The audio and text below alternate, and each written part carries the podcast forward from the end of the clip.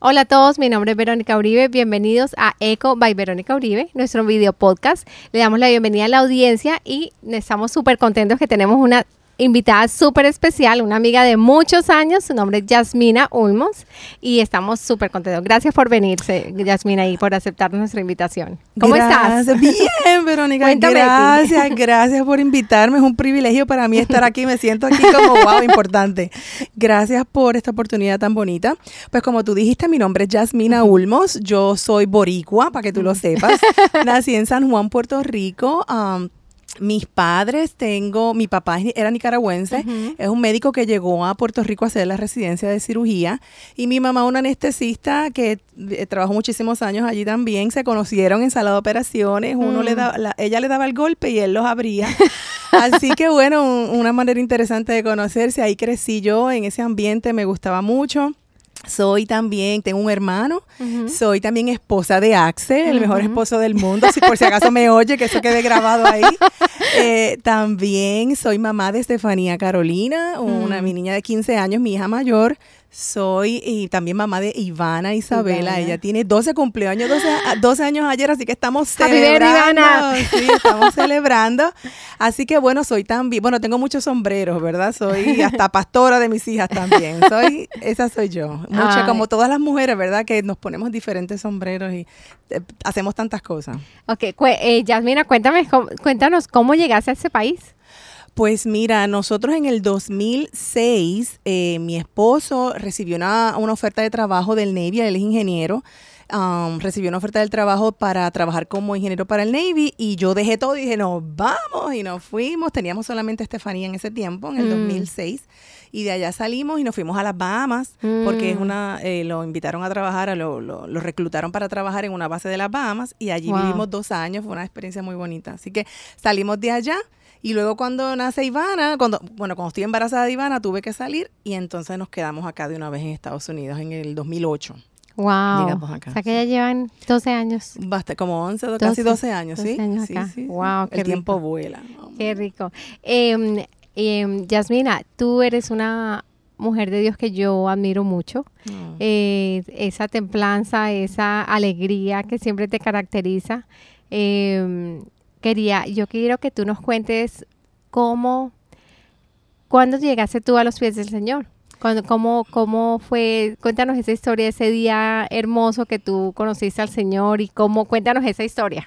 Pues mira, yo te cuento que mi papá conoció al Señor cuando yo tenía como tres años y él tuvo un cambio pero impresionante. Y a partir de, bueno, yo me crié en la iglesia, pero no fue hasta que yo llegué a la universidad realmente que yo tuve que tuve que decir por mí misma si realmente seguía al Señor o no lo seguía. Allí tomé la decisión realmente de seguir al Señor, o sea, por mi propia voluntad, porque yo entré a los 16 años a la universidad, era, bien jovencita. ¿Y qué estudiaste en la universidad? Pues mira, estudié mi bachillerato, el bachelor fue de biología, y luego hice una maestría en ciencias en salud ocupacional, higiene industrial, se llama higiene industrial en la Escuela de Medicina de la Universidad de Puerto Rico, mm. entonces estoy como por el lado de la ciencia. Mm. Aunque me gusta mucho hablar y eso, pero como que estoy por el lado de la ciencia. y entonces, ¿en qué te, acuerdas el día que tú dijiste, Señor, ahora voy a hacer negocios contigo, voy a de ahora en adelante. Me acuerdo el día que pasé al altar y le dije, Señor, hoy fue en la iglesia que yo pertenecía en Puerto Rico, me arrodillé en el altar y le dije, Señor, yo quiero servirte de verdad de todo corazón. ese día como que yo sentí un impacto, o sea, algo diferente, mm. porque uno crece en la iglesia y habla el idioma de la iglesia y sabe mm. muchas cosas, pero yo digo que cada uno de nuestros hijos tiene que tener un impacto y, una, y un encuentro con, Dios. Y ese fue el día que yo puedo decir que me acuerdo hoy, era un día en la noche que pasé al, al, altar y le mm. di mi corazón a Jesús y le dije de ahora en adelante. Entonces cuando ya entré a la universidad, pues en ese tiempo decidí entonces realmente vivir para Él y comencé a hacer más evangelismo, otras cosas que no había hecho mm. quizás tanto y por mi cuenta, ¿no? Tenía a papi y a mami allá al lado mío. Este, dándome seguimiento. Qué lindo. Cuéntanos la historia de Axel. ¡Ay, Dios La más emocionante. ¿Cómo conocí a Axel? necesito que me cuente la historia del brazo. Ay, Dios mío. Esa historia ya es famosa. Bueno, pues yo, bueno. Ay, Dios mío. Ya se puso roja, ya, dijo, ahora sí. yo me puse roja, bueno. Pues mira, déjame explicarte. Yo este, estuve mucho tiempo sola. Yo le dije al Señor, Señor, yo quiero estar hasta eh, estar sola hasta que yo conozca a la persona o llegue a la persona que es para mí. Pero bueno, yo veía que ya mis amigas estaban casándose, todo el mundo estaba ya como yo, así como que media preocupada, bueno, ¿qué va a hacer conmigo? Pero yo de verdad confié. Y entonces, un día, un 31 de diciembre de 1997, un 31 de diciembre, yo le dije al Señor, Señor, este año yo quiero conocer a la persona que va a estar conmigo el resto de mi vida. Y entonces escribí en un papel todas las cosas. Lo primero que le dije era que me tenía que gustar la cara, porque lamentablemente puede ser cristiana, pero a mí me tenía que gustar.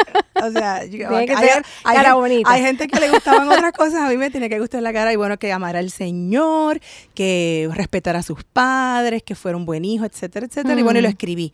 Pero ¿qué pasa? Que yo estaba en ese tiempo estudiando mi maestría, eh, entonces yo terminé en, como en junio, terminé de estudiar, y entonces yo tenía la oportunidad, dije, bueno, tengo la oportunidad de o irme a trabajar, que no era malo, era bueno, hay mm. cosas que son buenas, pero hay cosas que son mejores. Pues yo mm. dije, bueno, tengo la oportunidad de irme a, a estudiar, a trabajar, ahora que ya terminé la maestría, o puedo, este, tenía un viaje a Israel, yo estaba en una coral que era interdenominacional, habían ciento y pico de personas, o irme a Israel a cantar en octubre, o sea que tenía que estar desde junio más o menos que termine hasta octubre, sin trabajar ni nada, bueno, y entonces dije, Señor, te voy a dar la prioridad a ti, me voy a ir para Israel, pero cuando yo regrese, por favor, consigue un trabajo. bueno, pues entonces fuimos a Israel y yo así como soy un poquito tímida, pues entonces en Israel el último día, yo dije, vamos a, le hice, era una coral, pero el último día en el hotel teníamos un salón bien grande que nos daban porque éramos muchas personas. Dije, vamos a hacer un talent show inventé un talent show y entonces se hizo como que bien formal, hicieron hasta gente ahí que pusieron puntos y jurado y todo y lo grabaron. ¿En serio? Entonces yo fui la maestra de ceremonia de eso y lo grabaron y ese video lo vendieron. Wow. Entonces, eh, una muchacha que estaba en la coral estaba en el coro con Axel en, eh, en un pueblo a una hora de donde o sea, Axel también canta. Bueno, Axel canta, sí, pero todavía yo no sabía que él cantaba, ni lo conocía. Entonces, graban ese video y yo le digo, eh, lo venden, ¿verdad? Nos regresamos a Puerto Rico, yo bajándome del avión para que vean cómo Dios, como cuando le damos la prioridad a Dios, Dios es maravilloso bajándome del avión, mi mamá me llamó y me dijo, ya te llamaron para una entrevista de trabajo de un grupo de, consultores que yo siempre decía que iba a trabajar de consultoría y todo el mundo se reía de mí porque, ¿cómo que vas a trabajar de consultoría si tú no tienes experiencia? Mm. Y me llamaron inmediatamente y yo, y eh, yo no sé cómo nunca, yo nunca supe cómo llegó el resumen porque yo nunca lo mandé. Wow. Bueno, entonces, este, ese video ya regresando a Puerto Rico, ese video llega a donde Axe porque una muchacha le dice, mira, del coro de la universidad. Eh, este, Pero Axel iba a la misma universidad. No, él vivía a una hora de mí. O sea, no, nunca lo había visto en mi vida. Él, nunca, o sea, nada que ver con nosotros, nada de amigos en, común, nada. Él vivía en otro sitio por allá, votado lejísimo. Entonces esa muchacha en la universidad le dice, Axel, como tú cantas, toma este video para que veas esta coral, a ver si te interesa y entras a la coral. Wow. Y entonces, eso fue ya que regresamos a Puerto Rico, eso fue en octubre. Y entonces, 97, en octubre. Y entonces. No había acabado el año. Y yo no había hablado todavía, pero estaba. Mira cómo es Dios poniendo las cosas en su lugar. Él recibe ese video y ve el video. Y cuando él ve el video, le dice a su papá: Con esa muchacha yo me voy a casar. Y, nunca me había visto. Él vivía en un pueblo que se llama Ay Bonito, que es en el centro, así como más en el centro de la isla. Yo vivía en San Juan, pero él estudiaba, él estudiaba en otro pueblo, en, más lejos todavía en Ponce. Entonces, bueno, él dijo con eso y él llegó a la coral y bueno, Dios fue poniendo las cosas. Ah, entonces el primer día que llegó yo dije, bueno, ese muchacho es guapo, pero nada. O sea, yo no sabía que él me había visto y había dicho que con eso se iba a casar. Y dije, mira, muchacho guapo llegó a la coral, pero nada. Entonces hicimos un grupo, vamos a ir a comer, no sé qué. Y, y él estaba y le digo, mira, vamos a ir a comer pizza. Entonces ese muchacho, yo no sé, él dijo, él hizo así y miró el reloj. Mira, yo le digo que tú tienes que ser de Dios porque a mí nunca me había pasado eso. Él hizo así y miró el reloj y cuando yo lo vi mirando el reloj, yo dije, pero y ese brazo, ese brazo? fuegos artificiales que salieron de ese brazo. Oh, no sé lo que pasó, pero entre octubre y diciembre, y yo había orado en diciembre y eso fue en enero. Ese brazo famoso. Como Dios va poniendo. Entonces, fíjese, el brazo de Axel llorando por la cara y el brazo fue lo que salió fuego artificial. Entonces, de, y de ahí, pues mire, Dios puso las cosas, Él cumplió todas las cosas que yo le puse al Señor en ese papelito. Así que, mira, vale la pena esperar y vale la pena darle la prioridad al Señor a los jóvenes. Yo siempre digo, mira, le digo a mi hija, hay mm. que esperar, a veces nos desesperamos porque todo el mundo está haciendo unas cosas y nosotros mm. queremos estar como todo el mundo. Pero a veces hay cosas buenas, como yo decía, yo pude ir, haberme ido a trabajar mm. en, en, junio cuando terminé o en mayo, pero dije, Señor, te voy a dar la prioridad. Entonces, ese, eso valió la pena y Dios me dio cosas mejores porque no hubiera podido conocer a Axel, no estaría, o sea, quién sabe, toda mi vida hubiera sido totalmente diferente. Fue un milagro del Señor, yo diría. ¿Cuánto duró ese viaje a Israel? Eso fue 10 días. 10 días. Wow, qué lindo. Fue una experiencia espectacular, sí. Tremendo. Entonces, después, ¿qué pasó? Ya. Bueno, ya nos conocimos. Bueno, él le dijo a un amigo mío que, bueno, que si ve este video algún día, bueno, le dijo, mira, que me, gusta. Y el amigo mío no me quería decir, mira, que a tú le gusta un muchacho y tú le gusta un muchacho. Y yo, ¿pero qué? Entonces, él no se podía, él se tapaba la boca. Que no, no te puedo decir, es que no te puedo decir. Entonces, pero me dijo, sí, mira, es aquel que está allí. Y yo, ay, Dios mío, está guapo, está guapo del brazo. Pero y ahí no, poco a poco nos hicimos amigos, fue algo muy bonito porque realmente nos hicimos amigos, nos conocimos y la gente nos preguntaba, ¿no? Y nos estábamos conociendo, la verdad, como a los, no sé, casi a los seis meses, siete meses, este, pero ya de amigos, tú sabes, close, entonces ya él me pidió así como por cuanto he visto, eh, ¿cómo fue que él me dijo? Por cuanto he visto la, la voluntad de Dios cumplirse o algo así, me pidió que fuera su novia. Fue una cosa tan bonita. Ay, tan bonito. Y ha sido una bendición, de verdad. Y después de ahí se casaron. Eh, como dos años, eso fue en el 98, en enero, y nos casamos en enero del 2001. Wow. Así como casi tres años después.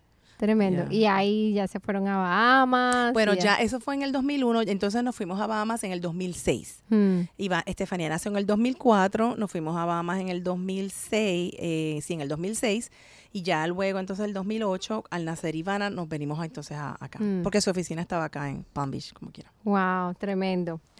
Eh, Jazz, yo sé que nosotras como creyentes hemos pasado por diferentes capítulos. Nuestro libro tiene diferentes capítulos y diferentes cosas y hay unos capítulos que son un poco duros. ¿Hay algún capítulo en tu vida que tú nos quieras compartir que fue un capítulo duro y mm, cómo el Señor eh, caminó contigo en ese capítulo? Cuéntanos, cuéntanos de, de una historia que tú quieras compartir.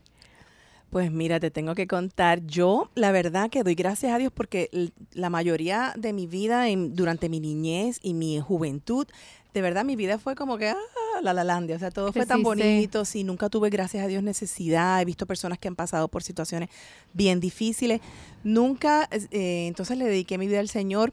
Cuando eh, voy a tener a mi segunda bebé, a Ivana Isabela, eh, yo eh, oré, igual que para Estefanía, y mm. eh, me acuerdo, estaba embarazada de Ivana. Te voy a contar un poquito, yendo un poquito para atrás. cuando yo estaba embarazada de Ivana, yo tuve una para que vean cómo Dios es real, porque mm. realmente yo he visto la mano de Dios de una manera y, y, en situaciones que miro para atrás y digo, Dios mío, tú has estado ahí, ahí, ahí. Em, yo estaba embarazada de Ivana y un día eh, yo me tuve que ir de las Bahamas a, a, Puerto Rico a dar a luz porque en las Bahamas pues no podía, los hospitales no estaban, no había hospital en la base donde vivíamos, etcétera. Entonces me fui a Puerto Rico y una vez voy eh, conduciendo el carro, me detengo en una luz de tráfico y empiezo y llora, llora, llora y yo no entendía por qué y yo empecé a llorar y orar por la gracia de Dios para la bebé que yo tenía dentro de mi barriga, pero yo no entendía por qué, pero era un llanto y un llanto también. Eh, cuando estábamos en las Bahamas, mi esposo y yo decidimos, no sé por qué tampoco, porque no pasó eso con Estefanía, dijimos, vamos a hacer una tabla en Excel, así como que en, en Excel y vamos a buscar nombres para eh, esta bebé y vamos a darle... Eh, como por ciento. Y entonces lo mm. escribimos en esa tabla de Excel y empezamos. Y entonces a mí me gustó Ivana porque yo buscaba el significado. Es la primera, yo dije, señor, esta niña tiene que tener un significado el nombre. Para Estefanía, bueno, era así como de princesa, pero no era nada. Y entonces en ese, en ese papel, bueno, escribimos Ivana, porque Ivana significa la misericordia de Dios. Y mm. en ese momento, pues era, sonaba bonito, todo suena bonito, mm. ¿verdad? Mientras no nos toca ver la misericordia de Dios por alguna situación difícil. Y le pusimos Ivana Isabela y significaba la misericordia de Dios. Pero bueno, ahí pasó eso y luego me pasa eso en la luz ahí cuando estaba esperando en Puerto Rico. Y, y no entendía yo, bueno, pues seguí con el embarazo, yo me cuidaba muchísimo, yo, mm. este, ni Coca-Cola, o sea, nada, yo decía, Señor, me voy a cuidar mucho para este embarazo. Mm. Y entonces cuando voy a dar a luz, el, el, médico era amigo de mi mamá, nos conocíamos de mucho tiempo y no sé qué, y entonces eh, Ivana sale o sea, para sorpresa de todos, estábamos grabando y todo el, embarazo, el parto, y de momento se detiene todo. O sea, es como, como que hubo una pausa, así como que todo en, en slow motion. El médico la mira y, le, me dice, ay, veo unas características en ella que tengo que llamar intensivo de pediátrico. Y nosotros, o sea, yo del susto, porque yo soy así como un poco eléctrica, del susto yo me, él no me había sacado, todavía no había salido ni la, la, placenta, ni nada. Yo me levanté y dije, ¿qué pasó, doctor? ¿Te paraste la, del...? Me paré, me senté y, y paré así y dije, ¿qué pasó? Y él me dijo, no, no, nada, vamos a llamar a... Pero entonces vemos a la niña que está roncando, sale así como que no... Y, entonces eh, la vemos así con las manitas levantadas y ella tenía sus manos sus deditos se veían como pegados, o sea, nos quedamos así como en shock, ¿qué pasó aquí? Porque eh, a, mí me hacían eh, sonogramas constantemente y en los sonogramas nunca había salido nada. Actually, en el sonograma, una vez Axel le pregunta a la enfermera o la técnica, oye, se ve como la cabecita grande y ella dijo, no, no, eso es una sombra, no te preocupes, todo está muy bien. Mm. Pues nosotros muy confiados, así que nos tomó así, fue como que, como dice mi papá, un rayo en un día despejado. Y, y, algo, y algo bien interesante porque con el tiempo yo leo la palabra y yo me doy cuenta que en la palabra dice que a todos nos va a llegar el día difícil. Ahora, mm. ¿cómo cada uno de nosotros, verdad? Y, y cómo nosotros vamos a, a, qué nos vamos a agarrar en el mm. momento difícil. Pues fue bien, buen impacto, de verdad, que nos impactamos, pero nosotros decidimos, en ese momento yo decidí confiar en el Señor y lo que nos hicimos fue nos tiramos, nos fuimos al cuarto del, cuando ya yo estaba en el cuarto de, de del hospital, empezamos a cantar, llorando porque la verdad yo no entendía nada. Yo estábamos como enajenados. Y yo empecé a llorar y empecé a llorar, Axel llorando.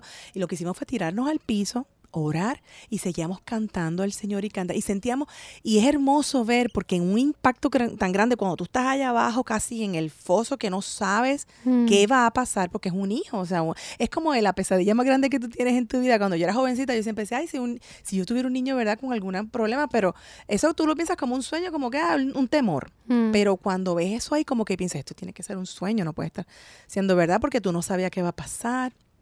Y bueno, ahí como nos tiramos en el suelo, en el piso, y empezamos a, a cantar y a cantar. Y en ese mismo momento empezamos a sentir teníamos preocupación, pero como que las cargas empezaban a salir, o sea, como que empezábamos a, tener esperanza, esperanza de vida, no sabiendo nosotros, eh, mirando ahora yo para atrás la bendición tan grande, o sea, yo no sabía los tesoros tan grandes que Dios nos tenía a nosotros a través de Ivana, mm. pero a veces uno ve solamente lo que ven tus ojos, ¿verdad? En el momento, y somos humanos, ¿verdad? Somos humanos y a veces no entendemos, pero con el tiempo he podido ver uh, cómo Dios, o sea, hemos pasado tiempo difíciles. Ivana ha tenido ahora, hasta ahora, 40 intervenciones quirúrgicas. 40 y cada una de ellas fue difícil. O sea, en cada una de ellas que le hacían, por ejemplo, en la cabeza, tenía infecciones que estábamos con infecciones de que la tenían que hacer tres y cuatro cirugías después de hacerle la primera para poderla limpiar, etcétera, eh, donde nos teníamos que quedar cada tres meses, tenía cirugía, nos quedábamos tres meses en el hospital.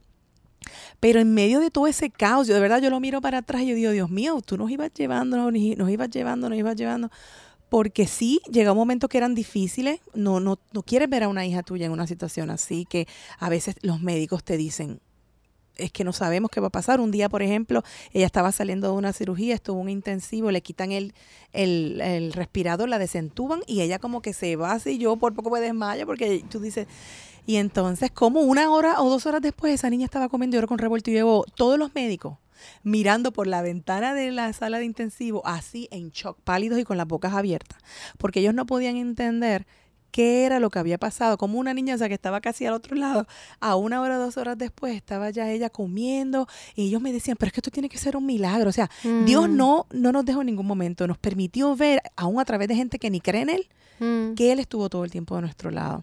Sí, caminamos momentos difíciles, porque a todos nos va a llegar el día del mal. Ahora, ¿de qué nosotros nos agarramos? Mm. Nosotros decidimos agarrarnos de esas promesas, porque hay tantas promesas hermosas en la palabra. Mm. Y decidimos agarrarnos de ahí y Dios nos fortaleció. Y hemos pasado este, al otro lado todavía estamos, o sea, ya va a tener otras cirugías, pero de verdad que hemos visto la mano del Señor. Una cosa bien real. Wow, tremendo, tremendo, Jazz. Em, cuéntame, ¿cuál ha sido? Me dices que 40 cirugías, Dios mío. Sí que tú me contaste que cuando has tenido, eh, cuando sale la cirugía, sí, es, es una... Es, bien fuerte. Para mí, en mi caso, es Axel es más fuerte.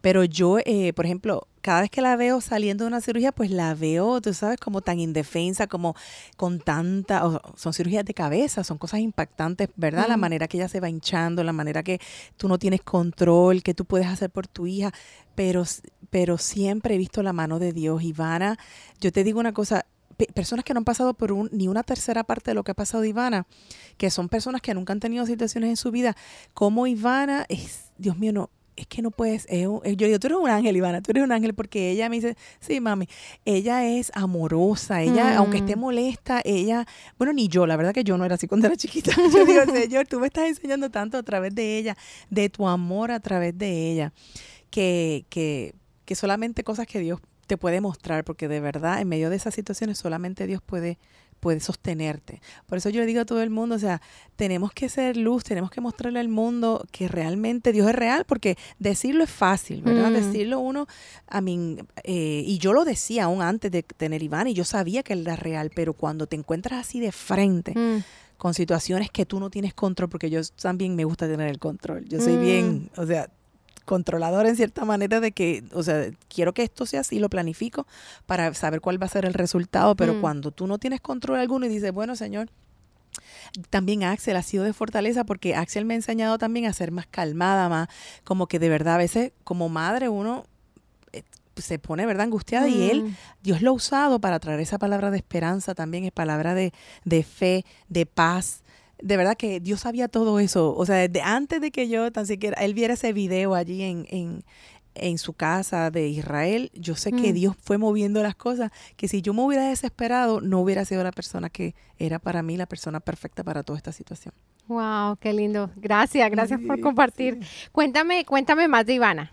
Cuéntame más pues de Ivana que es una es, es que Ivana es una no, Ivana es especial Ivana. Ivana. es una niña que yo siempre veo sonriendo así es ella es amorosa siempre que lo es abrazo y es muy, muy amorosa. Ivana es así. Ivana es una niña. ¿Cómo es eh, el día al día de Ivana? Pues Ivana su día a día, bueno, lleva a la escuela. bueno, ¿qué te puedo decir? O sea, otra cosa, Dios ha sido misericordioso porque ella, dicen que cada cirugía te afecta a las neuronas. O sea, dicen mm. que te. Y gracias a Dios, tiene una memoria espectacular. O sea, ella de verdad, por la memoria, las neuronas no han sido afectadas ahí. Pero de verdad que es una niña, por ejemplo, que ella no le importa, ella da de lo que tiene. O sea, yo me comparo, de, yo estaba hablando ayer una amiga, yo la comparo como cuando yo era esa edad y yo no era así, yo decía, Señor, esta niña de verdad, ella, si su hermana le gusta algo, pues ella se lo da. Y yo sí, pero Ivana, tú tienes que, también tienes que aprender a tus boundaries. Pero ella no, ella es amorosa, ella sí se molesta contigo. yo la, yo la, yo la, es impresionante porque ella está, se molesta, vamos a suponer, porque ella tiene 12 años y las hormonitas ya la están. Y ella se molesta, pero yo le digo, dame un abrazo. Y ella, aunque esté por dentro, ella va y me da un abrazo y me dice, mami, yo te amo tanto. Es increíble, yo no era así, yo digo, yo, yo quiero aprender de ella, yo quiero aprender de ella.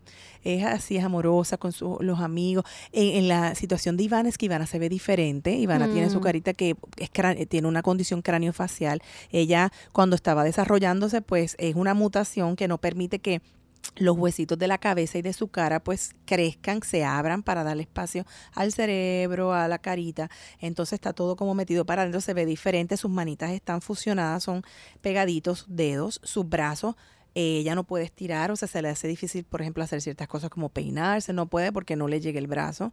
Entonces, pues de primera intención, pues los niños obviamente o la gente pues la mira y ella ya se da cuenta, mm. pero cuando la gente le empieza a conocer, se da cuenta que es una persona tan especial y le dan la oportunidad porque es muy especial, de verdad, es una niña que es amorosa y ella, no, no sé, ella, quizás ella no ha conocido a Dios así directamente, pero nosotros, yo pienso que veo a ella cómo el Señor ha puesto su amor en ella. O sea, veo al Señor a través de ella, la verdad que sí. O sea que si yo, en el momento hace 12 años atrás, en ese momento que yo hubiera nacido, el Señor me hubiera mostrado todo eso, yo hubiera... Pero realmente el Señor nos permite pasar por cosas porque tenemos que crecer, tenemos que aprender a, que, a saber que en la próxima oportunidad, en la próxima situación difícil que yo tenga, confiar que así como hemos visto la mano de Dios en este proceso, así Él lo va a hacer de nuevo. O sea que por eso Él no nos, a veces no nos permite ver el futuro todo, porque Él quiere mm. que nosotros vayamos pasito a pasito, aprendiendo, porque tenemos que aprender, si no lo da todo así, de momento no vamos a tener esa capacidad de ir dirigiendo las cosas y aprendiendo, aprendiendo y viendo su mano en todo, de verdad. Es, mm. increíble, de verdad que es increíble. ¿Qué palabra en esa situación? Ha sido una situación, ya Ivana tiene 12 años, cumplió ayer. Em, ¿Cuál es el, la palabra, esa palabra que el Señor ha puesto en tu corazón, que es un recordatorio constante? Además de que ha puesto personas al lado tuyo que han sido una personas claves para que para sostenerte cuando tus brazos están caídos. Yo veo tus papás, son, tú eres muy unida con tus papás. Sí, eh, ¿qué, ¿qué, rol, qué papel, qué, en esa situación, qué rol jugaron tus papás, tu papá y tu mamá? Pues mira, eh, fueron de mucha bendición y al igual que mis suegros, tengo que mencionar a mm. mis suegros también, fueron, han sido de mucha bendición. Eh, yo pienso que sin un sistema de apoyo hubiera sido mucho más difícil, por eso yo admiro tanto a las mujeres solteras o personas que pasan, porque he conocido personas solteras con hijos con la misma condición de Ivana mm. y han tenido necesidad muchas cirugías también. Ella es un caso de un 1 en 165 mil, así que no es muy común. ¿Cuál es la, Se llama APERT syndrome, el, síndrome de APERT, sí. Eh, pues mis papás, como te digo, ese sistema de apoyo, porque cuando a veces este, necesitábamos que se quedaran con Iva, Estefanía, porque Estefanía es tres años mayor, era una mm. niña pequeña todavía cuando todo eso estaba comenzando, se quedaban con ella, mi suegra también se quedó con Ivana, porque a veces en ese tiempo, en una de las cirugías, ya una de las finales, yo estaba trabajando, entonces ella se quedaba durante el día y yo podía entonces trabajar y regresaba al hospital y dormía mm. en el hospital.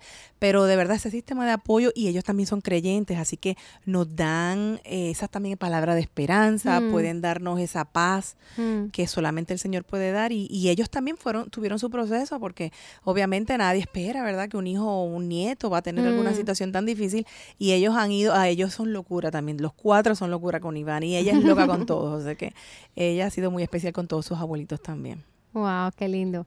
Ya, yo siempre te veo súper contenta. Ay, Dios mío. Siempre te veo feliz y eso me, llama hartísimo, te lo eh, mencioné anteriormente, eso me llama mucho la atención. Em, jamás he visto en otro en otra tonalidad, sino siempre súper... No le preguntes a Axel. Así. Bueno, no le voy a preguntar a Axel. Pero bueno, el, el siempre te veo súper contenta, animando a otra gente, dando palabra de esperanza, dando palabra de fe. Siempre te he visto de esa manera y, y quiero, cuéntanos qué te sostiene así, qué, qué, pues ¿Qué hay en tu corazón? ¿Qué, qué, qué te sostiene? yo no sé, yo, yo lo único que puedo ver en mí, la verdad, y, y, la verdad lo digo con toda la humildad del mundo y, y hasta deseo de llorar me da porque realmente yo pienso que es, este, yo siempre le digo al Señor que yo quiero ser transparente.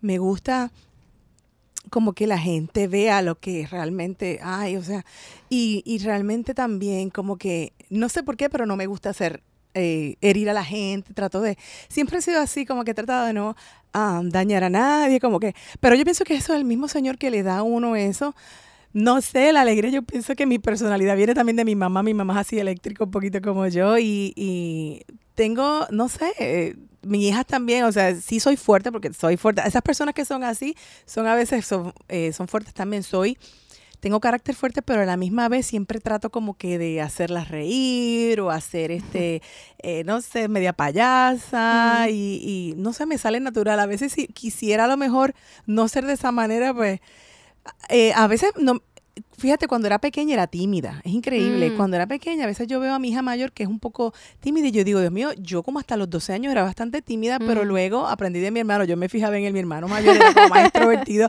pero parece que era mi personalidad y yo no la había dejado salir porque de verdad nunca más, o sea, yo soy así y no, y Dios me ha dado, yo digo, esa gracia de poder hablar con la gente. A veces hablo hasta con las paredes y, trato de... Y así, fíjate que Dios, así en este último trabajo, una de las cosas que yo dije durante la entrevista, porque me preguntaron, ¿y qué tú haces si tú vas a donde un empleado que está pidiendo, que está teniendo problemas en su lugar de trabajo porque tiene alguna situación ergonómica o algo? Y yo le dije, mire, pues yo entraría a ese lugar de trabajo sonriendo y cambiaría la, la, atmósfera de ese lugar y comenzaría hablando con esa persona y quizás con un comentario, ¿verdad? No jocoso, algo, pero riéndome y a lo mejor esa persona baja las defensas un poco. Y a mm. veces eso nos ayuda un poco a que la gente pues cambie la atmósfera, ¿verdad? El lugar donde estamos o la manera en que la gente percibe las situaciones, porque a veces nos enfocamos a veces en tanto en que, ay Dios mío, esto, esto y esto, y a veces por eso no, nos estresamos tanto todos, o sea, una sociedad que vivimos a veces tan enfocados y, y en lo que queremos y en lo que va a pasar, y entonces me molesto si no sale como es, y yo pienso que a veces hay que relajarse un poco en esa manera. Y yo sí a veces soy un poco así, pero también tengo esa personalidad como que me gusta reírme, me gusta hacer comentarios jocosos. A veces yo digo, Dios mío, pero ¿por qué hice ese comentario? pero hace reír a todo el mundo. donde, donde llegas hace reír a todo el mundo. Y que, cuéntame, Jazz, es, ese es, esa es su personalidad, de alegre, súper divertida. Será por caribeño, no sé, a lo mejor los caribeños. por la costa. A lo mejor esos costeños son terribles. costeños. Sí, sí, sí. Yo también soy costeña. Ay, no, yo sé, yo sé. eh, Jazz, ¿cuáles, cuáles, eh, qué, qué, disciplinas tienes tú? Eh, eh, disciplinas como te levantas en la mañana, haces tu devocional, eh, ¿Cómo, cómo, es tu, ¿Cómo es tu diario? pues mira, yo le tengo que dar gracias a Dios porque yo estuve, eh, mientras yo no eh, tenía a mi hija pequeña, pues mi mamá me ayudaba en Puerto Rico, ya luego me mudé, yo dejé de trabajar cuando me fui a las Bahamas, estuve ahí como todo espectacular, en el carrito de golf no trabajé. Luego regresamos para Estados Unidos y tampoco trabajé, bueno, porque vino, vino Iván, estuve como, he estado como siete años en total sin trabajar, pero cuando uno empieza a trabajar y tiene hijos, o sea, mi esposo. ¿Cómo fue esa, esa transición? ¿Cómo, ¿Cómo hiciste esa transición? No sé ni cómo la he hecho. Bueno, la verdad es, Axel, yo tengo que decir al mundo para que Axel lo siga haciendo. Mire, ese hombre, ese hombre de verdad, por las mañanas él me ayuda a hacer desayuno. O sea, es un teamwork, de verdad, porque por las mm. tardes entonces yo llego un poco más temprano ahora y puedo entonces cocinar algo, me siento con las niñas a estudiar. O sea, mm. de verdad que hay que trabajarlo así, hacer equipo, porque si no es un desastre. O sea, y como mamá uno siempre quiere estar ahí presente, quiere estar envuelta en todo y quiere apoyar a sus hijos y estudiar y asegurarse que, eh, porque en el caso de Estefanía, ella es muy independiente desde pequeña, pero Estefanía, e Ivana necesita un poco más de ayuda, así que tengo que llegar a sentarme con ella. Entonces tratamos siempre de hablar de la palabra del Señor por las mañanas. A veces pongo el, la palabra en, audio para que mientras vamos desayunando podamos escuchar la palabra, oramos. Axel también ora con ellas cuando van en el carro. Eso es súper chévere.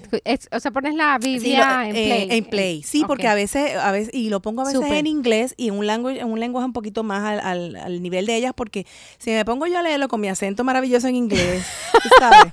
Y, o en español, o, ella entiende muy bien español, pero el de inglés pues se lo pongo para que ellas, tú sabes, lo puedan entender perfectamente bien mm. y lo pongo en play mientras vamos desayunando, mientras vamos preparándonos así y va como fluir, cambia la, atmósfera, cambia. Ah, Definitivamente cambia la atmósfera. Entonces también oramos con ellas por las mañanas, por las tardes tratamos, por las noches tratamos de orar con ellas.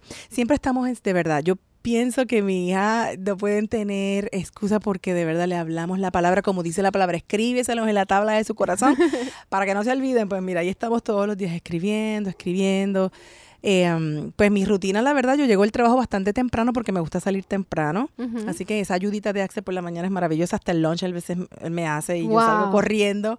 Y entonces ya por la tarde, pues yo trato de hacer la comida por la tarde, entonces estar con las niñas. Él a veces mm. también trabaja dos o tres días de la casa, que tiene esa oportunidad, yo no tengo esa oportunidad. Así que hemos hecho un equipo de verdad, él ha sido un éxito total. Ay, qué bueno, qué bueno, qué bueno. Em, pues ya nos compartiste de, de, toda tu experiencia con el Señor. ¿Cuál es su mayor motivación, Jazz? ¿Qué te motiva a hacer lo que haces? ¿Qué, ¿Cuál es tu, tu mayor motivación? Pues mira, en mi, yo no sé si te hablé de mi trabajo. Yo ahora mismo estoy trabajando para el condado de Palm Beach. Eh, ahí estoy trabajando con los, en, le dicen para los comisionados del condado de Palm Beach en el área de salud y seguridad ocupacional. O sea que los empleados, mi trabajo es que lleguen a su casa igual que como llegaron por la mañana, sanos y salvos. o sea, todo lo que sea, todos los riesgos químicos, biológicos, hablando de esto que está pasando ahora, químicos, biológicos, eh, riesgos químicos, biológicos, físicos, todos riesgos pues eh, e identificarlo, evaluarlo y controlarlo. Eso es parte de, lo que yo estudié y mi trabajo. Entonces, eh, en medio, por ejemplo, ahora mismo, eso que me preguntas, ¿cuál, ¿qué me motiva? Pues me gusta mucho mi trabajo, pero yo veo a mí siempre me han llamado la atención las misiones, pero a veces uno se mm. enfoca en ah, irnos de misiones, que es tremendo y los admiro muchísimo a las personas mm. que dedican su vida a las misiones, pero a veces tenemos que ir otros pasito a pasito. Y yo pienso que mi trabajo es mi campo misionero. Cuando mm. yo estoy allí y yo veo, por ejemplo, en esta crisis que está ocurriendo, la gente desesperada, la gente sin esperanza, no tienen de dónde agarrarse, la gente Pues mira, mi motivación es ir allí y decirle, por ejemplo, a mi compañero de, trabajo, hay esperanza. Y le hablo, él me pregunta, ay Dios mío, ¿y qué dice la Biblia de todo esto? Mm. Y Dios me da, me permite hablarle, le, le, hablo del Salmo 91, le digo, léete el Salmo 91 y vas a ver, mm. ora antes de leerlo. O sea, cómo Dios me va permitiendo las personas que voy a, tratando, tantos empleados, son seis mil empleados en el mm. condado. Wow. Cada oportunidad que tengo puedo llevar un poco de esperanza. Así que mi motivación es ser una luz. Yo pienso, estamos aquí realmente para hacer eh, con un propósito. Independientemente de donde estemos, sea aquí, sea en cualquier otro lugar, eh, los maestros, los médicos, los ingenieros, todos estamos con un propósito y, y para mí me motiva eh, que la gente pueda ver en mí algo diferente, mm. porque la verdad que este mundo ya no, no hay mucha, si nos podemos ver el mundo como tal, no hay esperanza. Mm. La gente vive sin fe, sin Dios y sin esperanza. Y entonces cuando podemos dar, ser un poco los pies y las manos del Señor en alguna cosa, en, algún, en alguna contestación, en alguna sonrisa. Hay veces que yo le dije una vez a una compañera, oye, feliz, es, viernes, qué bueno. Y, ella me dijo, pero, pero ¿por qué si tú siempre sonríes? o sea, no debe ser ninguna diferencia para ti, porque tú siempre estás sonriendo. Para ti todos los días son viernes. Y yo me quedé, wow, o sea, cómo ella me percibe. a veces uno no se percibe así, pero qué bueno que la gente nos pueda ver como un ente de cambio, mm. en donde quiera, un buenos días, una sonrisa, porque ella está sonriendo, si eso está un caos, esto no hay por dónde agarrarlo. Así que mi motivación es que la gente pueda ver a Jesús y a través de lo que yo hago y lo que pues lo que yo pueda decir, lo que pueda, cómo pueda verme en mi, mi cara. Wow. Ya, ¿cómo quieres ser recordada? Si hoy es su último día aquí en la tierra. Ay, Dios mío. Pues ¿Cómo quieres ser recordada? ¿Cómo quieres que tus pues, hijos, tus amigos, pues cómo quieres ser yo, la verdad, me gustaría ser recordada eh, como una persona que amó a Jesús, que amó al Señor, y también me gustaría que mis hijas se acordaran de mí como una persona luchadora, como una mm. persona como que eh, daba para adelante en medio de las situaciones, que no, que no se echaba para atrás, sino que, porque la fuerza del Señor definitivamente, pero mm. una mujer que, que luchaba, y hacía lo que, lo, lo, que ella tenía en deseo hacer en el nombre del Señor, iba para adelante sin temor y lo, y lo mm. hacía. Porque de verdad yo he visto la mano de Dios que cuando uno confía en el Señor, Dios, a veces yo digo, Señor, y tú abres unas puertas Ahora mismo yo en mi trabajo, que a veces yo he estado con los alcaldes del, del, del county, he estado con no sé quién, y yo digo, Dios mío, ¿cómo yo llegué aquí con este acento? ¿A qué hora pasó esto? Exacto. Yo digo que quiero que ellas me vean así como yo le digo a mis hijas, mira, aún con mi acento, o sea, porque la verdad es que le hago competencia a Sofía Vergara, este, como el Señor, y ellas puedan ver, mira, si mi mamá en, en esta situación ella le dio para adelante y logró sus metas y logró mm. más allá, pues yo también lo puedo hacer. Así que yo quiero que ellas me, recuerden esa mujer luchadora. ¿Qué palabras se recuerda de tu madre? De tu mamá. De mi mamá igual. Como que hacen eco en tu corazón. Igual, mi mamá luchadora, una mujer que, que le metía mano a lo que fuera. O sea, ella eh, fue, a mí, en su época, porque ya mi mamá tiene 81 años, creo, Dios mío, mami, lo dije, pero este, ella es una persona ya mayor, sí, y en esa época ella estudió anestesia que, y, y, fue supervisora por 40 años, y era líder de hombres, de, de, los médicos me decían, mira, esa señora le daba clase a cualquier este anestesiólogo, y de verdad que lo que una jovencita viene de aquí a allá, ella le ha dado tres vueltas ya al centro médico, o sea que sí, una persona luchadora, una persona echada para adelante, yo pienso, y él fuerza del Señor también. La fuerza del Señor. ¿Qué, qué palabras de parte de tu mamá cuando estabas creciendo? ¿Qué es lo que te decía? Tantas. Una que te acuerdes siempre. Eh, um, bueno, que, eh, Dios mío. ¿Qué consejo? Pues sí, que fuera, que amara al Señor sobre todas las cosas siempre, que buscara al Señor, que um, básicamente sí, así, cosas así que yo me acuerdo, sí que buscar al Señor. Este, mi papá me acuerdo que me decía, las oportunidades son calvas, me decía, o sea, pasan por el lado y si no las agarra ya se fueron. O sea, los dos ellos estuvieron ahí con nosotros mano a mano. Mi mamá de verdad que siempre la vi como una mujer luchadora, que nos daba ejemplo este, en la manera que actuaba, la manera que hacía las cosas. Fue tremenda, tremenda mamá. Wow, tremendo, Jazz. Cuéntame, dame una, eh, de la palabra, ¿qué palabra ha sido un, mejor dicho, una, una, como una torre fuerte ahí? Que tú te has anclado en esa palabra y en esa promesa? Pues mira, yo tengo una que es en el Salmo 27, 13, que dice, hubiera desmayado yo si no creyere que veré la bondad de Dios en tierra de los vivientes. Eh, eso me impacta mucho porque ahí habla de bondad de Dios y la misericordia. Eso significa mm. que no importa que estemos en este mundo que pueda parecer caótico, situaciones que, como dije, a todos nos va a llegar el día del mal, podemos, puede ser que toda nuestra vida, a alguien le va a llegar una mala noticia en algún momento, a alguien mm. le va a llegar un familiar enfermo, a alguien le va a llegar un, algo. Mm. Pero, ¿qué nosotros hacemos en eso? Pues tenemos que confiar y creer que Dios va a estar con nosotros y que no debemos desmayar si yo no tuviera esperanza en Dios, sí yo hubiera desmayado. Mm. Pero no desmaye porque yo creo que voy a ver esa bondad y esa misericordia de Dios en tierra de los vivientes y eso se reduce a fe. Porque fe es creer lo que tú no ves. Mm. Y entonces yo no, eh, no, lo ve, no lo vi en el momento, pero creí. Y mm. fui y llegué a la meta, fui victoriosa, sobrepasé esa montaña. No por mis fuerzas definitivamente, porque somos débiles, somos humanos, pero la misericordia de Dios estuvo ahí fiel, fiel todo el tiempo. Amén, amén. Qué tremendo, Jazz. Qué tremendo. Espectacular, espectacular. Jazz, sí. ¿Qué palabras le dirías a una mamá que esté pasando por lo que tú pasaste hace 12 años? Que esté enfrentando algo, eh, alguna enfermedad, algo, una, una situación con un hijo. ¿Qué palabras tú le puedes dar a esa mamá? Bueno, yo primero le diría que no se enfoque en esa situación. En, o sea, obviamente son momentos difíciles que nos mueven el piso y, mm. entonces nos enfocamos, ay Dios mío, ¿qué voy a hacer? O sea, como que nos, nos quitan la paz. Mm. Y lo más importante, yo pienso, en mi caso, yo le puedo decir lo que yo, lo que yo hice porque no tengo otra experiencia. Mm. Y he visto muchas personas que lo que hacen es que, bueno, se refugian en palabras eh, positivas, en palabras, eh, cosas, empiezan a leer positivismo, lo que no es malo. El problema es que, eh, que, que cuando en mi caso, yo comencé, es algo real, o sea, tú sientes que hay una fortaleza, porque eso es lo que le enseño a mis hijas también, que tenemos que aprender de qué vamos a agarrarnos en esa situación.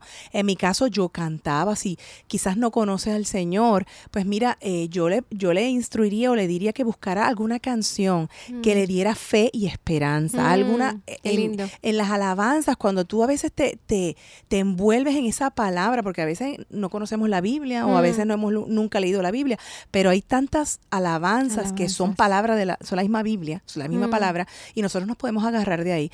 Y yo también le, diría que empezara leyendo los salmos. Los salmos son mm.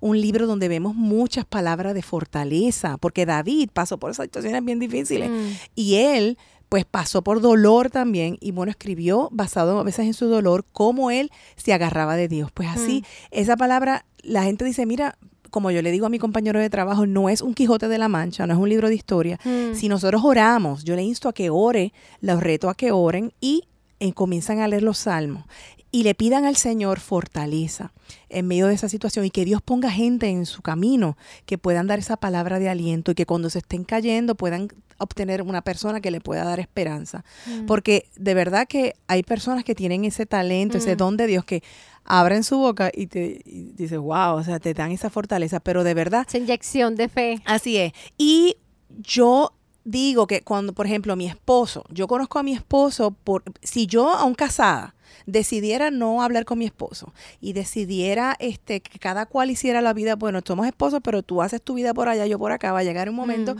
que yo no lo voy a conocer, mm. vamos a pasar vidas paralelas y no vamos a tener ninguna conexión, pero cuando yo empiezo a intimar con mi esposo, yo le pregunto, mm. eh, yo le hablo, le cuento mis cosas, él me cuenta sus cosas, pues entonces llega un momento que empezamos a, conectar y entonces podemos tener una relación, ¿verdad? Íntima. Pues así mismo es con el Señor. Si nosotros comenzamos, una persona comienza en secreto, allí en el lugar donde está, a hablar con Dios, eh, mm. no tiene que ser una oración como, ay, o sea, no tiene que ser algo específico. Mm. Una oración de corazón mm. y hablar con Dios y decirle, Dios, aquí está mi situación. Yo no sé, yo no puedo, pero tú sí puedes porque yo he visto tantos milagros en, ese en, el en, si tú no has visto milagros puedes hablar con Dios sinceramente no he visto nunca un milagro y estoy pasando por una situación difícil yo mm. te necesito y hablarle con Dios y decirle que empezar a establecer esa relación en intimidad y vas entonces a empezar a conocer a Dios y Dios va a empezar a hablarte y tú vas a saber bueno qué es lo que esa palabra, esa fortaleza va a empezar a llegar. Es lo único que puedo decir porque es lo que yo he vivido mm. y yo pienso que a todos nos puede ayudar. Lo que pasa es que tenemos que darle esa oportunidad al Señor de mm. tener esa relación con Él. Y eso puede, y eso llega a través de, acercarnos a Él, escuchar. Podemos simplemente empezar a escuchar alabanzas, de verdad que eso es algo que cambia la atmósfera. Cambia la atmósfera. También, o sea, si tienen un grupo, por ejemplo, a mí me ha ayudado mucho grupos, por ejemplo, de apoyo de personas, por ejemplo, en Facebook o algo que mm. tienen niños con la misma condición. En el caso de Iván es tan raro, pero mm. aún así hay un grupo que se dan, las mamás, se, si tienes pregunta, un bebé que acaba de nacer y tú no sabes, en mi tiempo, pues cuando Ivana nació, yo no, no, no, mm. no, creo que estaba Facebook, no me acuerdo, pero no tenía un grupo. Entonces ahora, pues las mamás cuando nace un bebé acabado de nacer o ya te dicen cuando está en la barriga, pues entonces tú puedes empezar a buscar información, grupos de apoyo para que hagas preguntas, porque, mm. por ejemplo, yo estaba, pues cuando nazca tengo que empezar a hacer, o digo, cuando nació, cirugía, cirugía, cirugía. Pues entonces no, hay, es bueno, obviamente, que ya personas que han pasado por eso, pues mm. te explican, mira, bueno, yo esa fue mi experiencia, y más en situaciones cuando son casos bien raros, como el caso de mm. Ivana. Pues yo pienso que ese grupo de apoyo es bueno también porque uno va aprendiendo en el proceso. Cada cual va a tener su propia experiencia, pero es bueno escuchar otras experiencias para saber cómo poder eh, ir a quién ir, a qué doctores son buenos, a qué sitios, lugares son más expertos, gente que tiene más conocimiento por de alguna razón. Wow, tremendo. Tremendo, gracias, Jazz.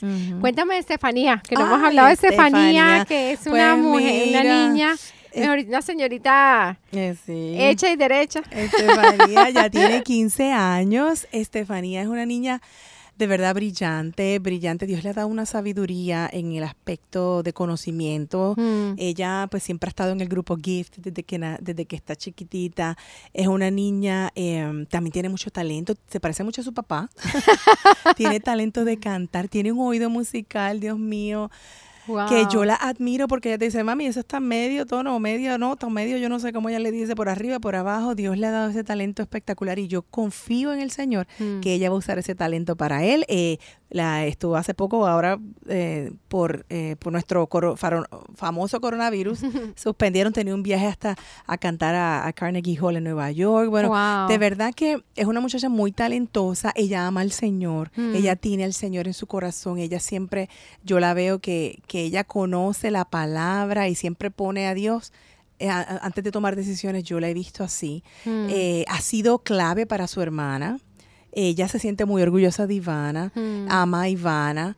Eh, eh, es difícil, me imagino, al principio porque eh, todo, mucha atención fue dada a Ivana por mm. tantos años y ella aún era una niña que necesitaba. ¿Cómo tomó eso?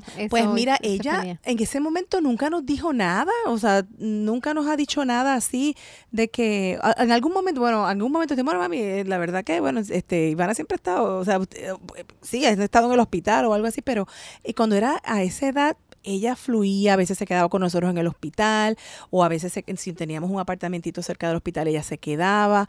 Ella, me acuerdo cuando nació Ivana, como son los niños, ella, ella siempre le, ella decía que ella quería que su hermanita tuviera un, bueno, no dijo eso. Ella cuando llegó al, al, intensivo, ella miró y no, no sabía que Ivana era su hermana. Y ella la vio con el gorrito rosado. Ella dijo, mami, yo quiero que esa sea mi hermanita porque tiene el, el, gorrito rosado. Y yo así como, ¡oh! Pues es tu hermanita. Y entonces ella como niña no la vio diferente. O sea, ella tan pronto llegó Ivana a la casa, ella la agarró, la cargó. Ella era una niña de tres años todavía, mm. pero fue muy amorosa con ella. Siempre la ha cuidado. Yo sé que la guarda. Eh, sufre si Ivana sufre. Yo sé mm. que sí. Ivana, Estefanía es un poquito más reservada, Ivana es un poquito más, eh, más abierta, pero sí en medio de eso veo su madurez, he visto su madurez, es una niña muy madura, una niña que, que de verdad tiene metas y como que bien este eh, va hacia lo que quiere. He visto la mano de Dios también en ella, porque si yo hubiera tenido que tener, es súper independiente, mm. que a la vez yo digo, ay Dios mío, se me creció muy rápido, porque eh, tú sabes, como que a Ivana la tuve que ayudar tanto y Estefanía fue siempre bien independiente, pues veo como también eso, porque imagínate dos, dos niños que hubieran sido tan necesitados de, mm. de, de atención para todo pero ella fue muy independiente, aunque siempre, siempre hemos estado con ella, siempre le hemos dicho lo mucho que la amamos, siempre tratamos de hacer actividades en familia, siempre tratamos de sacar tiempo para salir los cuatro juntos, como mm. despejarnos de, de las situaciones diarias. Siempre le hemos demostrado y le decimos, Estefanía, tú eres tan especial, eres una hija especial, te amamos tanto, o sea, eh, ella, ella dice, mami, ya lo sé, porque ellos saben, pero es importante decírselo a veces. Sobre todo ahorita en esta época de los 15. Sí, a los sí mami, ya yo sé todo. otra vez. Yo sé todo, sí, eh, eh, verá, ya tres añitos ya se va a, lo mejor a la universidad, ya como tu hijo que ya se va para la universidad. Ay, sí. Pero la adorando para que el Señor la siga guiando. Ella ha oído nuestra historia de Axel y mía y ella siempre como que cuando nosotros contamos eso, ella siempre se queda bien pendiente, escuchando, como que ella sí le gustaría, y ella me lo ha comentado, que le gustaría también que fuera una persona del Señor, la persona con quien ella mm. esté y que ella ora por eso. O sea que sí hemos visto la mano del Señor en ella también, una niña muy especial también. Tremendo. Y ahora ves que todos eh, sirven juntos. Sí, está, ella está sirviendo ahora, estamos orando de verdad, ella está sirviendo con los niños, está de mm. maestrita con de maestra con los niños en el campus de Jupiter, eh, pero yo estoy orando para que el Señor la toque porque ahora Axel, está mi esposo, está va a empezar ahora a cantar en el ministerio ahí en el Ahora sí, en la coral. ahora, sí es formal, ahora va a estar con el micrófono al frente. Ay, Señor. Entonces, este, pues estamos orando porque también, o sea, es un impacto en inglés, o sea, tiene que ese inglés tiene que estar perfecto y entonces, porque va a tener el micrófono al frente, pero yo sé que el Señor lo va, porque ese es su don. Y yo sé que el Señor hace tiempo lo estaba inquietando. Entonces, Estefanía, ese es su don también. Y mi esperanza es que cuando ya ella vea a su papá allí cantando, pues ella diga, Señor, entonces este es mi momento, porque ella tiene esa ya fortaleza de que su papá está allí. Wow, qué tremendo. No, ya, los dos juntos ahí. Sí, yo, Ay. señor, estoy loca por verlos allí. Ay, Ivana, ¿qué le gusta? Pues Ivana es loca con los niños. Yo pienso que ella, eh, estoy, estamos tratando de ver si comienza a ser eh, maestra también o ayudante para los niños. Ella es una, ella tiene tanto amor, ella es tan maternal, ella es loca con los niños, impresionantemente. Pues yo sé que va a ser una buena ayudante para los niños también. Qué tremendo, qué lindo. ¿Cuáles son tus sueños? ¿Cuáles son tus sueños? ¿Qué, qué, ¿Cómo te ves? De aquí en tiempo, ¿cómo, qué, qué, qué, puedes ver que hay en tu corazón? Pues mira, te lo puedo dividir en la parte humana, en la parte profesional. En la parte profesional, yo la verdad siento que ahora en el, en el tiempo en que estoy, yo lo que quiero es mejorar como profesional, la verdad no, no tengo así, porque he pasado, eh, he tenido todo tipo de puestos, o sea que ahora quiero estar más tranquila, pero en la parte espiritual, la verdad, yo no sé por qué yo digo, Señor, eh, esto que me ha ocurrido con Iván, esta situación que, que ha pasado con Ivana, yo pienso que puede ser de bendición, así como estamos haciendo hoy, de llevar esta experiencia y cualquier, ¿verdad? Todas las experiencias que puedan ser de bendición mm. a conferencias o predicaciones. No sé, le digo, Señor, ve preparándome poquito a poco para yo poder en algún momento llevar a Ivana a lo mejor, para que ella misma, yo oro, para que ella tenga la palabra también y ella pueda hablar de lo que Dios ha hecho con su vida, porque mm. nosotros siempre le hemos testificado, Dios hizo esto, Dios hizo... Y ella me dice, mami, sí, estuvo a punto de morirme. Y yo, sí, va. Entonces yo pienso que, que es bueno que, que, en algún momento podamos compartir. Dios siempre abre puertas, porque mira ahora, mm. yo no, esto no fue planificado y como Dios mm. abrió puertas y nos está permitiendo compartir esperanza a la gente. Así que en un futuro a lo mejor yo no sé, digo, bueno, Señor, ábreme eh, puertas que yo pueda compartir esto con la mayor cantidad de gente, porque mm. siempre hay personas que pasan por situaciones difíciles, sobre todo mujeres o hombres también, familias que a veces dicen, seré yo lo único que he pasado por situaciones tan difíciles, mm. ¿por qué a mí? Mm. ¿Por qué yo? Y yo pienso que siempre es bueno oír una palabra de esperanza. Y me gustaría, ese sueño es llevar esa palabra a gente que esté pasando por situaciones difíciles, porque pudimos lograr llegar hasta aquí y yo sé que el Señor puede ayudarlos a ellos también. De la misma manera, porque yo no soy niña preferida de Dios, o sea, así estamos todos al mismo nivel. Sí, Dios no, tiene favoritos. Así es. todos tenemos acceso a ese, ese gran amor de nuestro Señor. Así Entonces, ay, gracias, Jazz. Entonces, ahora sí, nos vemos en el próximo, el próximo eh, programa. Te damos gracias y gracias de, a ti. de pronto la próxima traemos al Señor del Brazo. ¿Quién sabe? Sí, sí, sí. sí y, ahí van, y bueno, el Señor, el Señor va, va mostrando a ver cómo, cómo hacemos, pero eh, muchas gracias. gracias. gracias, por traer la luz, la luz y, y, compartir esa luz a tantas personas que con las que tú trabajas todos los días, con la que y, toda persona que habla contigo se lleva un pedacito de luz. Ay, qué linda, gracias. te amo, gracias. un privilegio para mí el estar aquí contigo. Tú eres una bendición también. Eres una, una bendición grande, grande del Señor. Y gracias por dejarte usar por el Señor. Eso es importante. Bueno, entonces nos vemos la próxima vez. Ok, chao. chao.